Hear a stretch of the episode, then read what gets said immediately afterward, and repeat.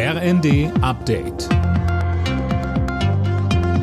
Stündlich neu. Auf den Punkt informiert. Ich bin Dirk Jostes. Guten Morgen.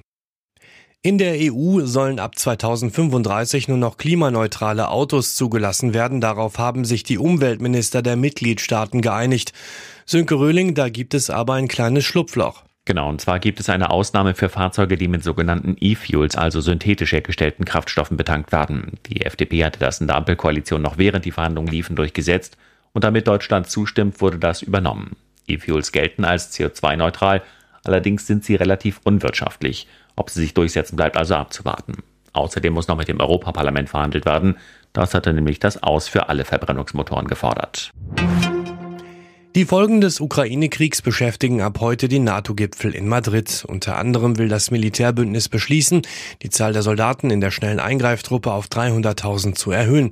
Dazu sagte der FDP-Außenexperte Graf Lambsdorff bei NTV. Ich glaube, das ist ein richtiges Zeichen. Ich will das hier deutlich sagen, weil natürlich nach dem Angriff auf die Ukraine niemand mehr sagen kann, dass die Russen nur Drohgebärden machen. Mhm. Gerade die NATO-Verbündeten östlich von uns, in Polen und im Baltikum, in Rumänien und in der Slowakei, die wollen so eine Eingreiftruppe und die brauchen sie auch.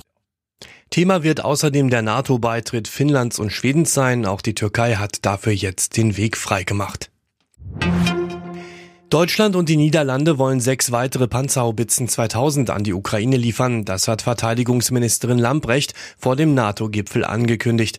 Bereits in der letzten Woche waren Artilleriegeschütze dieses Typs an die Ukraine übergeben worden.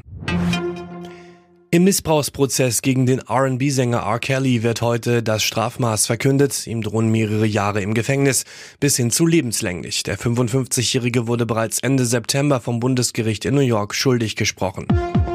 Alle Nachrichten auf rnd.de